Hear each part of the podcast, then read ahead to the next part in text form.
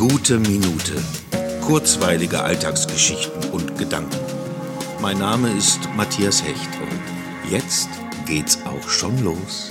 Dieses Wetter ist so ein Wetter, wo ich immer denke, das ist wie das Wetter im Norden, am Meer. Noch ein bisschen mehr Wind dazu, dann wäre es perfekt. Und wenn ich die Augen dann schließe, bilde ich mir sogar ein, das Meer zu riechen und zu hören. Erst heute Morgen habe ich an das Meer gedacht. Das war auch nicht schwer, weil ich mit jemandem über das Meer geschrieben habe, wie sehr ich es mag und dass ich als Kind sehr oft dort war. Erst gestern habe ich an das Meer gedacht, weil mir jemand erzählte, dass sie für ein paar Tage dorthin fährt. Also, alle Zeichen stehen auf Meer. Auf Meer sowieso, aber auch auf Meer. Es ist ja eigentlich gar nicht weit weg, und doch war ich schon lange nicht mehr dort.